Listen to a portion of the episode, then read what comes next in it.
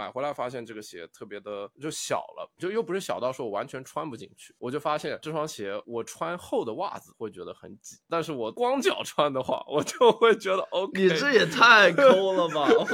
不是抠，我觉得是懒啊，对吧？就是我很懒，然后我就觉得我还要再把这个包裹去开车到邮局里面打印他们给指定的一个什么法语的退款的东西，哎，好麻烦啊，我不想退了。然后我就决定这双皮鞋还是一段挺高端的皮鞋，以后就变成我光着脚穿的休闲鞋。等我赚到一个亿之后，我要抽着古巴雪茄，在我的私人游艇上刷剧、抠脚、吃泡面。但这一个亿怎么赚呢？听这档好玩的搞钱播客，去了解全世界的公司和牛人都在怎么搞钱，跟我们一起实现这个梦想。我们每一集都会扯三五个小众但是有趣的公司、生意或者投资。那话不多说，小火车要过桥了。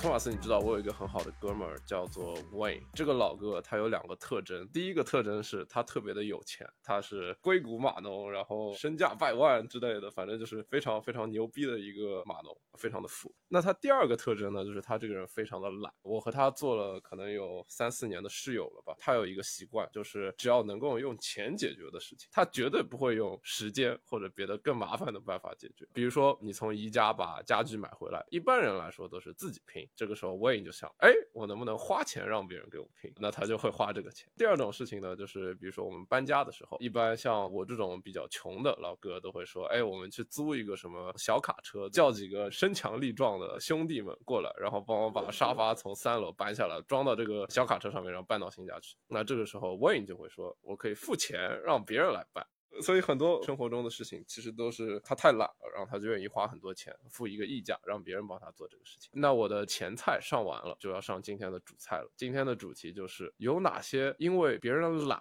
而做起来的创业公司呢？在开始我们这些比较长的公司之前啊，其实我之前刷到了一个 ins 上面的广告，我正好是在欧洲那段时间在坐飞机嘛，然后我就收到 ins 给我在可能他发现我在机场啊或者等等之后推送这样一个定点广告，有一个叫做 Ear Help 的公司，他给我推了这样一个广告。那这个 Ear Help 这个公司是干嘛的呢？就是如果说你在欧洲去做任何航班，就在欧盟国家，如果这个航班延误了，Ear Help 这个公司可以代替你问这些航班公司要退款。如果你这这个价值五百刀的一张机票，然后你延误了可能四个小时，那照理来说，航空公司是要赔偿你一部分钱的，不仅是要把这个五百刀退回你，他还要为了比如说你的时间，或者说那时候已经半夜两三点了，你已经没地方去了，他还要补贴你的这个酒店钱等等等等。AirHelp 这个公司呢，它就是专门帮你做这样一件事情。这个东西跟懒人有什么关系呢？其实我后来去看了，如果你的航班被延误了，其实你要去问这个航空公司要钱是件非常简单的事情，你只要做两件事情。第一件事情，拿着你的航班号，第二件事情给他一个证明，说你的航班延误了，就发个邮件去给那个公司就行了。所以这个东西就是一件非常简单的事情，而且航空公司有时候给你赔款都是自动的，他们看都不会看，然后就直接自动系统操作说，哎，我们给你赔两百块钱。但是问题是，很多人并不知道这件事情那么简单，他们一听到比如说要去赔偿啊、要退款啊等等，他们觉得我靠，这事情好烦。哎，有 AirHelp 这样一个公司帮我做的话，我可以愿意让你抽一点赔出来的钱。AirHelp 这个公司的商业模式呢，就是建立在这个懒人生意上面的。你每去问他们要一个赔款的这个代理，他们就会从中抽成百分之三十，这还是非常挣钱的。你看起来这个官网非常的 legit，right？但实际上他们什么都没干，只是在帮你发邮件而已。这个前菜就很适合我们今天这个主题。我们今天这讲的这几个公司都是真的是为 Wayne 这种 懒人设计的。我就很好奇嘛，就说真的世界上有这么多特别傻的人，他们就说一个邮件也不愿意发吗。结果是真的，AirHelp 这个公司服务超过一千万的旅客，然后你想每一个旅客可能赔偿一单可能是两百三百美金左右吧，或者说欧元，他们抽成抽百分之三十，那他们的营收其实简简单单就能够上亿了。所以说，AirHelp 这个公司是近在眼前，然后你觉得这个商业模式特别的二，聪明人或者明白的人都不会去上这个当的，但实际上他们其实特别赚钱。还有一个新闻就是 AirHelp 这个公司还跟 Expedia 签了一个合同，然后帮助这些航班延误的旅客去 White Glove 办这件事情。所以这个时候我就觉得矛头就要指向 Expedia 这种公司。其实跟旅客说你发一个邮件就能解决事情，你偏要去跟这种露羊毛的 Arbitrage 的公司合作，非常的不好。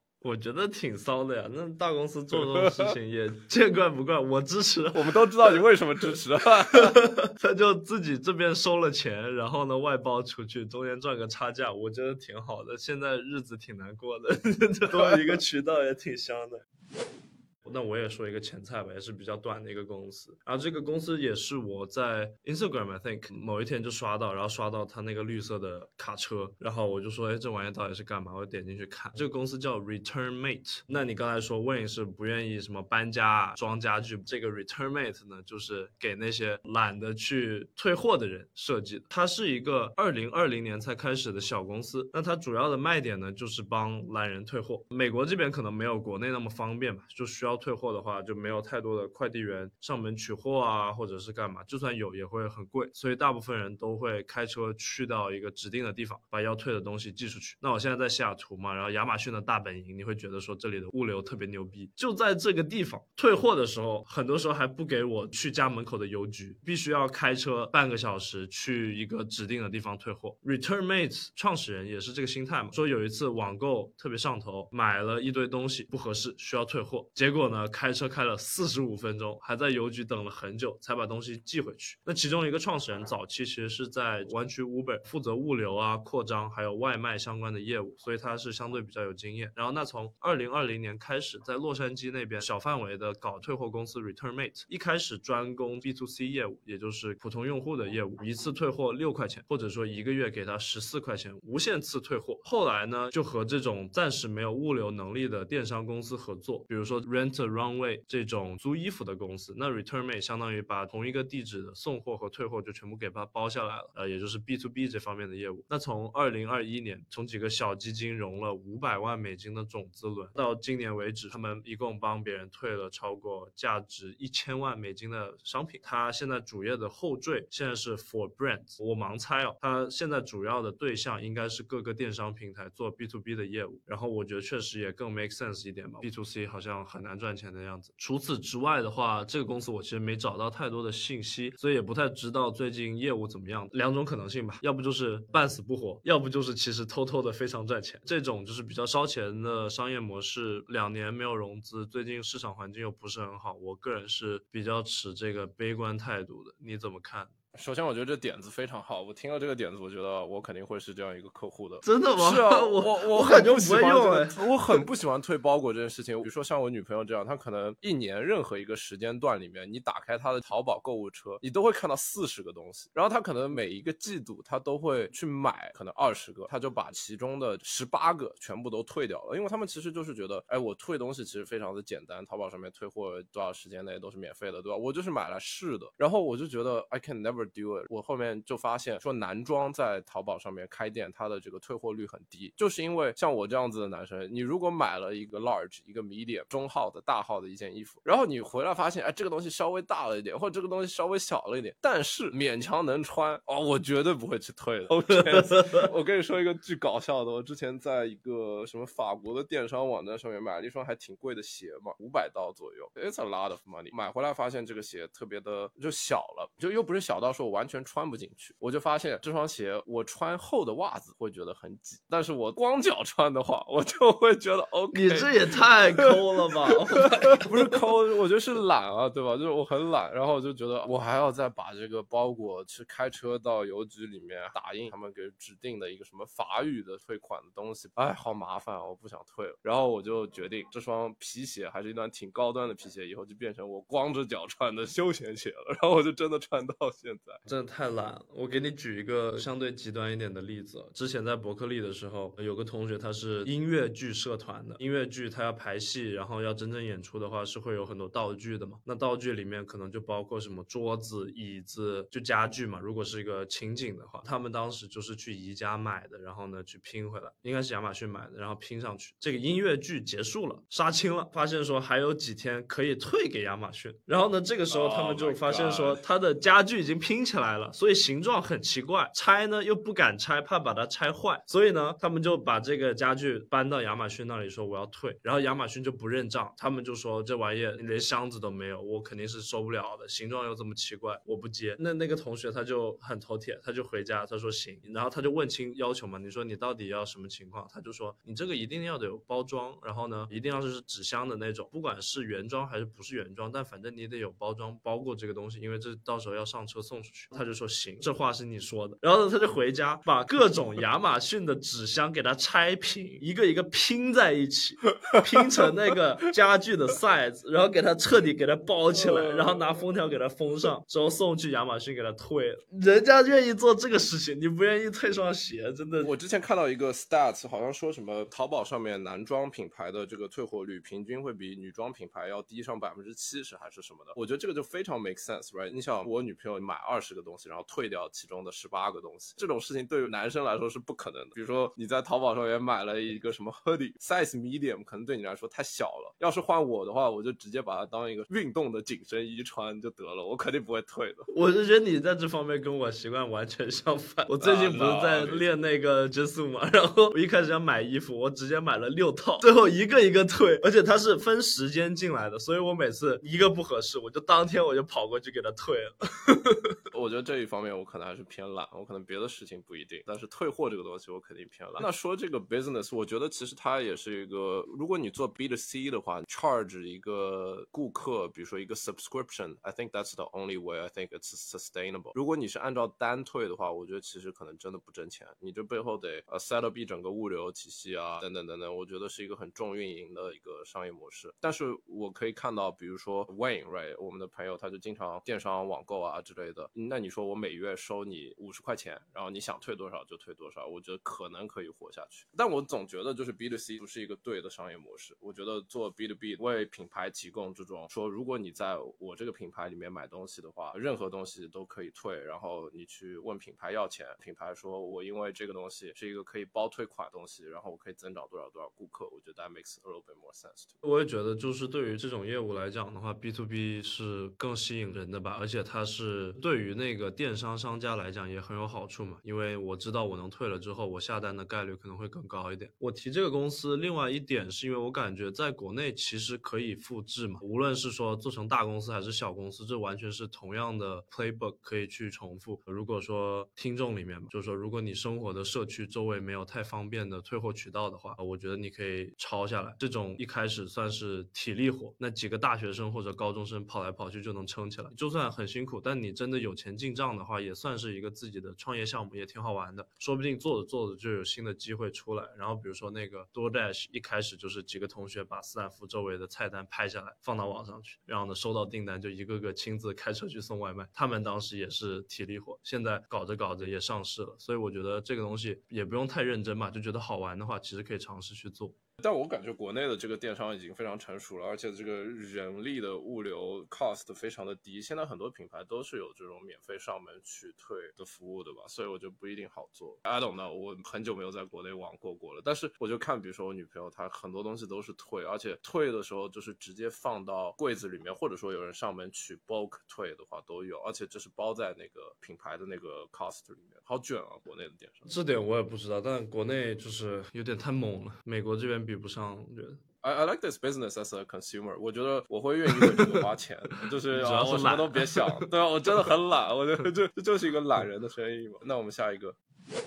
我们现在喝口水休息一下，这几秒的时间，请你点个赞或者评论吐槽一句，让我们也知道这期内容是好还是不好。三二一，OK，那我们现在回到正题。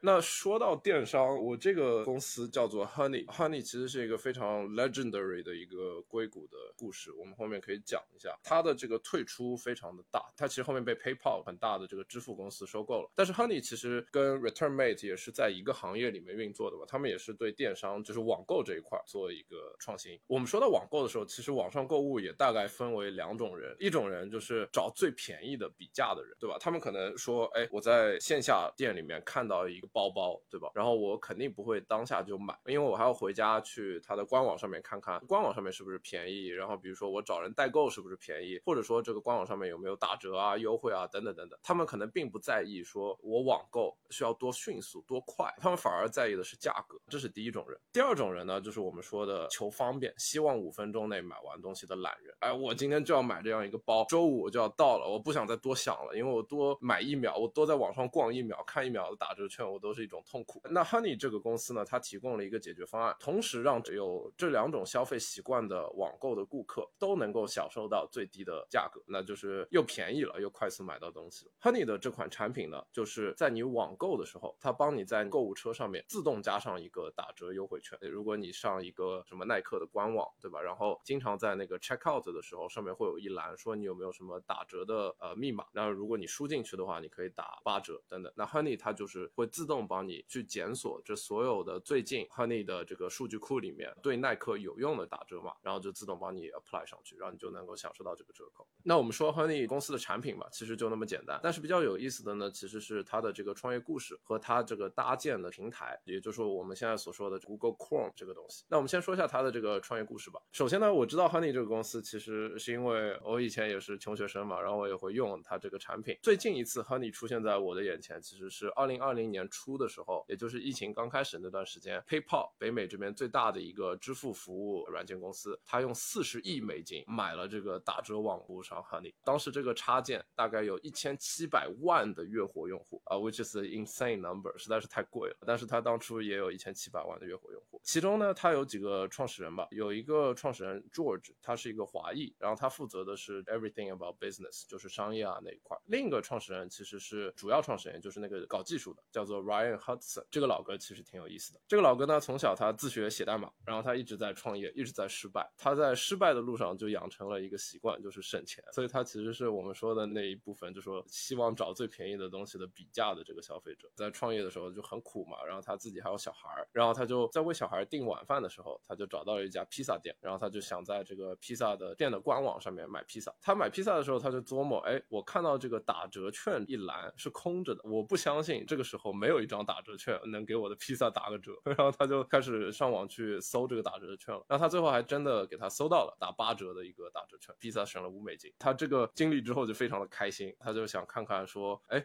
我能不能写一个简单的软件，然后让我以后所有去网购或者去买披萨的时候，我都能直接找到一个打折券，这样子就不用浪费我一个小时的时间了。那这就是一个非常经典的、非常懒的一个码农，希望用代码去提高他的生活质量和生活效率的一件事情。那他就把 Honey 这个插件给写出来。说到这里呢，其实 Honey 这个公司本来这个点子就非常简单嘛。它比较有意思的是，出现在历史上一个对的时候。他创业的那段时间呢，其实就是 Google Chrome 这个浏览器增长速度非常快的那段时间。那个时候，其实 Google 刚刚开始进入这个互联网浏览器市场嘛，然后他们就做了 Chrome 这样一款产品。Chrome 比较牛逼的就是它其实背后有一个开发者的生态，也就是 Chrome Extension 这个 Chrome Store。只要你是一个会写代码的，或者是会写一些简单的程序的素人，你都可以把自己的一个浏览器插件放在这个 Chrome Extension Store 平台上面，然后别人可以比如说免费使用你的插件，或者说付钱去使用你的插件。Honey 这个产品的前身呢，其实就是 Chrome 浏览器上面的一个插件。这个增长呢，其实就跟着这个 Chrome 的增长，就自然而然的增长起来了。因为很多人他打开这个浏览器，其实都是去网购的。Ryan 他这个人很头铁，他其实前两年一直没找外部融资，他就是一个非常纯粹的码农，他就觉得，哎，我就想把这个东西给写出来。至于这个东西有没有人用，或者说商业化的好不好，我都不想想，只要是 George 就是另外这个创始人去负责就行了。而 George 这个时候他非常焦虑，哎，我有这样一个什么都不管的联合创始人，他只想写代码，我怎么办呢？我只能开车去硅谷著名的沙丘路晃一圈，然后 George 跑去沙丘路呢，跟二十个 VC 展示了这个项目。当初这些 VC 都觉得啊，this is stupid，right？这 this is like a pet project from a Stanford kid，就可能斯坦福的这个本科生，他们没事的时候，他们就随便写一个这个插件，就是这样一个东西嘛，他们就不愿意给 Honey 这个东西投钱。那他们一直找投资，一直失败，前两年呢就一直没有找到外部融资。在大概可能创业了两三年的时候。候，这个东西增长的是非常的快，对吧？用户特别多，但是他们一直没有找到变现的很好的商业模式。那这个时候，Ryan 发现自己的账户里面只有五千刀了，他在银行账户变成零的六周前，发现，哎，我只有五千刀了，我还有三个小孩，不行了，我不能再这样子写了。他就去硅谷大厂找了一个工作，然后他就一边工作一边继续写这个东西，反正非常的头铁。白天工作，然后挣自己的奶粉钱，然后晚上回家了，他就继续写 Honey 这个程序。写着写着，发现自己的这个 production output 还不够，就是他觉得自己写代码不够快，然后他就找了一堆这个实习生，当然这些实习生就是免费的实习生，兼职去写这个东西。他工作了大概一年之后呢，马东觉得自己工作对我来说一点意义都没有，可能又挣了大概半年的奶粉钱了，那他就觉得啊，我受不了这个大公司的折磨，我辞职了，我还是要继续写 Honey，头越来越铁。他要养三个小孩的同时，他的老婆就觉得，哎，你这个人到底养不养家了，对吧？还是你就想写这个东西？你要不就跟这个东西结婚吧。然后那个老婆跟他吵架，Ryan 也不愿意把这个 Honey 这个东西给关掉，然后他就离婚了。反正非常的悲惨。Honey 这个时候呢，它的增长已经非常的疯狂了。他在二零一二年的时候，Ryan 就开始在 Chrome Store 上面上架了这个产品的原型。然后到二零一四年的时候，也就是他大概两年没有融钱，然后在找工作那段时间，就已经有几十万的用户。那个时候，Ryan 其实他什么都没想，他其实还在觉得自己的这个 Honey 这个产品有很多 bug，他觉得能写得更好，等等等等。所以他其实这几十万个用户都是口口相传的，也就是说他没有花任何钱在营销上面。Ryan 自己也不懂。团队呢，他前几年也就只有 Ryan 一个人在这边写代码，带着一帮免费的实习生。然后 Meanwhile George 在外面各种找钱，然后也找不到。这么多年，Ryan 这么辛苦的找奶粉钱什么的，George 到底在干什么？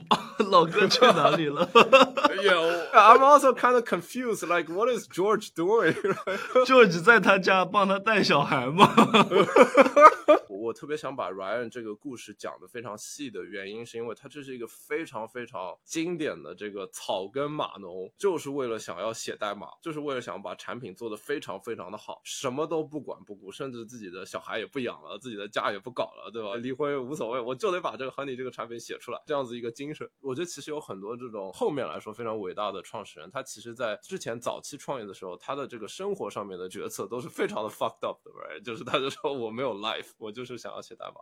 这个团队嘛，前几年就 Ryan 一个人，然后写了大概两三年之后，他其实就发现我这个东西其实已经是一个正经的公司了，对吧？因为可能每年每天几十万个人或者每个月几十万个人来用你这个产品，你肯定是受不了的，你自己这个服务器都没办法支撑这个东西。然后他就两三年后就变成二十个人，然后变成五十个人，变成两百个人，变成三百五十个人，等等等等。他其实后面就是慢慢的去融资了嘛，因为这个体量就越来越大。但是呢，Honey 一直到公司创办了三四年后，他都有一个主要的挑战，就是他这个东西没有办法很好的去变现，对吧？就是这个搞钱模式没有跑通。用户呢用这个插件其实是免费的。如果我是一个网购的人，我上耐克这样一个官网，然后我去用这个插件，其实我并不用付钱，它就是免费给你检索，然后它检索完了之后就直接把这个优惠券给你搞上去，直接帮你输入。这个东西就是很香嘛，对于我们这些消费者来说特别香。但是这个公司它不赚钱，他们到后面就发现他们的体量大到他们能做一件变现的事情，也就是去跟那些商家合作，做联盟营销，甚至让他们的这些商家给你这些独家优惠。比如说，如果我是一个耐克，那我知道这个 Honey 每一个月大概有十几万、几十万的这个流量，想要买东西的人去通过 Honey 买一双运动鞋。那这个时候，我作为耐克，我可以给 Honey 一个特定的折扣券，比如说我就给你打八折，所有你从 Honey 买的人都可以给你打八折，因为它这个流量特别的大。那这个时候 Honey 就可以从中去抽成。他们的第二个这个变现方式呢，其实是一个 loyalty program 一样的这样子一个积点的东西。你通过 Honey 有打折券，或者你就是在 Honey 这个生态里面买的任何产品，你都可以去积点。比如说你买了一个一百刀的东西，你就积一百分，积攒满了可能五万分，你就可以去买一双新的耐克的球鞋。然后他们可以从中间积点的这一块去抽成，所以他们就做到后面这个消费者的体量其实已经大到就是商家可以跟他们谈独立的合作的单子了。用户也可能用习惯了之后，有的就注册成为这个 Honey 的会员，然后还能看到这个 Honey 插件里面推荐的别的这些网站啊、产品啊等等等等。那说到今天呢，其实这玩意儿就是一个非常强的流量的一个工具嘛。我看一下，它光是网站每一个月两千万的这个网购流量，这是就是 insane。我觉得蛮酷的。我个人比较喜欢用另外一个类似叫那个 Rakuten，Rakuten 好像是个不知道是日日本公司还是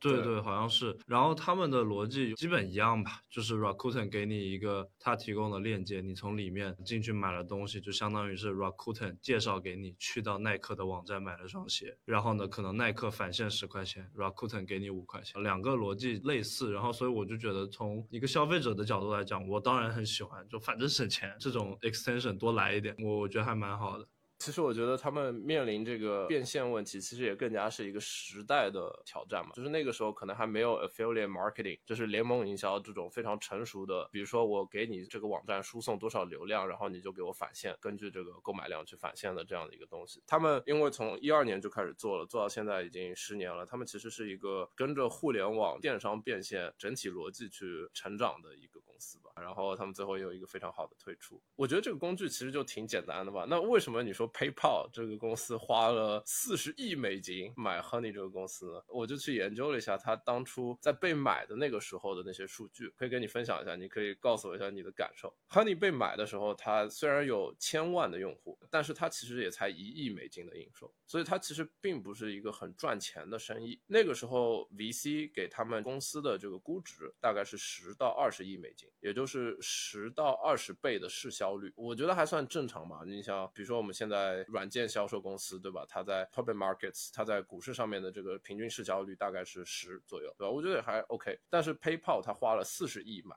是四十倍的这个市效率。然后也就是说，Ryan 他们这帮人搞了七年就被四十亿给收购。那个时候当然增长特别的快，然后它的盈利也越来越健康。当然可能还是亏钱，但是我觉得这个市场给的溢价其实已经非常非常高了。你觉得这个给的价格合理吗？我觉得肯定是贵的，但我在想，就是 PayPal 当时是不是想玩一个比较大的一盘棋？要不就是他们那边的用户数据，要不就是他想把电商的购买流程全部给它包下来，从头到尾，然后相当于每一步它都有一个 player 在里面去占这个市场。但是我觉得还是很贵，而且我不晓得现在 Honey 业务还有继续在增长吗，还是怎么着？因为之前其实下过 Honey，然后这个东西每次都会弹出来，每次都没有给我找到过就是可以用的打折码。所以我很伤心，然后就直接把它给卸载了。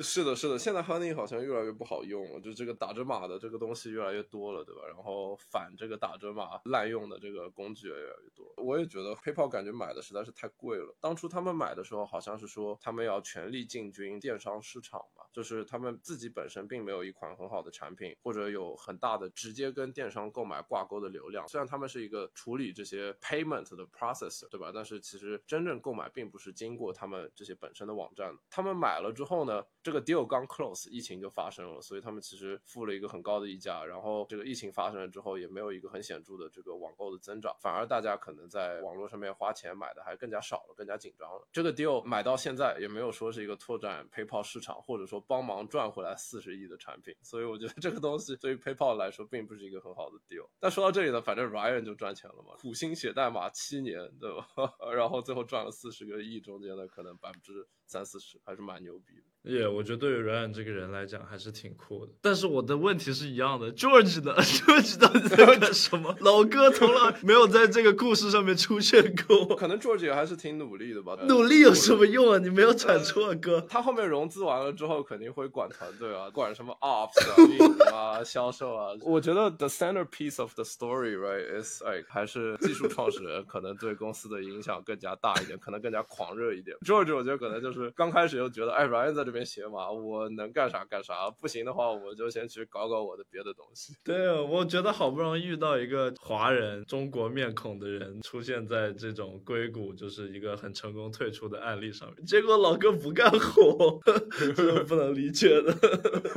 I'm sure I didn't give George enough credit，就是我在就是看这个故事的时候，可能也没有非常 pay attention to George。I'm sure George also did a lot of things。呃，但是 Ryan 真的非常的 fascinating。Yeah, yeah, cool. 那我们上半集的内容就讲到这里。熟悉我们播客的朋友其实都知道，我们播客不仅仅是音频，就是在小宇宙啊等等这些播客平台上面分享，还有很多爆款视频内容。之前可能有很多视频都是超过几百万的播放量。那我们自己最近呢，我和托马斯也在做一个项目。那我们播客的听众都是喜欢搞钱的聪明人，这个时候一个千载难逢的机会就摆在你的眼前，加入小火车过桥这个团队。那如果你发过短视频，或者说你有视频剪辑的经验，或者想跟我们一起研究搞钱公司，你可以通过抖音、微信号或者小红书联系我们，就找到小火车过桥，我们可以聊一聊。